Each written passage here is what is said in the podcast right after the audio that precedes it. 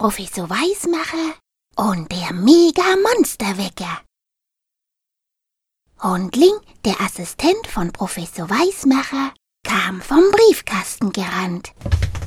In der Hand hielt er einen Brief. Aufgeregt bellte er. Haben Brief von Kindern. Frau Holle haben Winter verslafen. Das war Hundekinesisch, weil Hundling ja aus China kam. Und es hieß, ich habe einen Brief von den Kindern. Frau Holle verschlief den Winter. Professor Weismacher schüttelte den Kopf. Hm, ja, ja, so etwas, äh, ja, so etwas. Ja, ja, zeig einmal hier, äh, nicht wahr? Und wie er sich noch den Brief nahm, um ihn durchzulesen, flitzte Hundling schon wieder davon.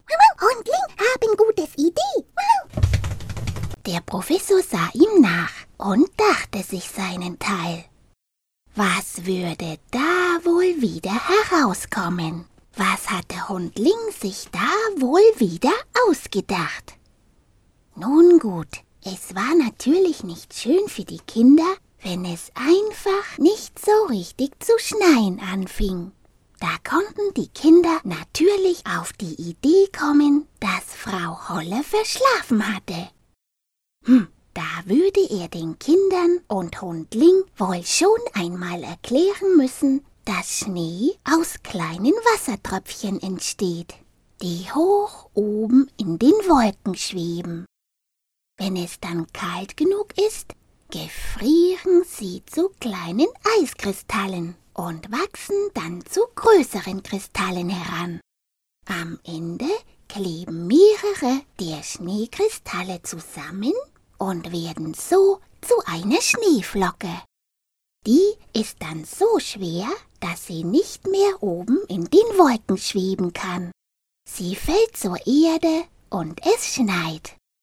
Ja, und diesen Winter schneit es einfach noch nicht so richtig. Da war es einmal zu warm und einmal zu kalt. Bei zu viel Kälte war für Schnee einfach nicht genug Feuchtigkeit in der Luft. Und das hatte alles überhaupt nichts mit Frau Holle zu tun. Der Professor kratzte sich am Kopf, wie er das wohl den Kindern und Hundling erklären sollte. Wie er noch überlegte, war aus dem Labor ein ohrenbetäubender Radau zu hören. Schnell hörte der Professor weg und rannte ins Labor. Schon als er die Tür öffnete,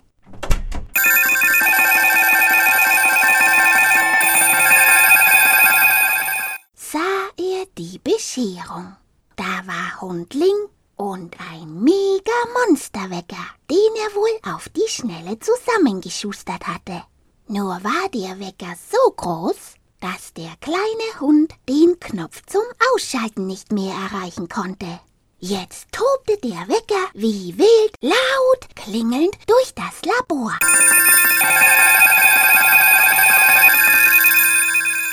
Sogar der Professor konnte den Knopf zum Ausschalten nur mit Mühe und Not erreichen. Ja, so etwas, Hundling, ja, so etwas.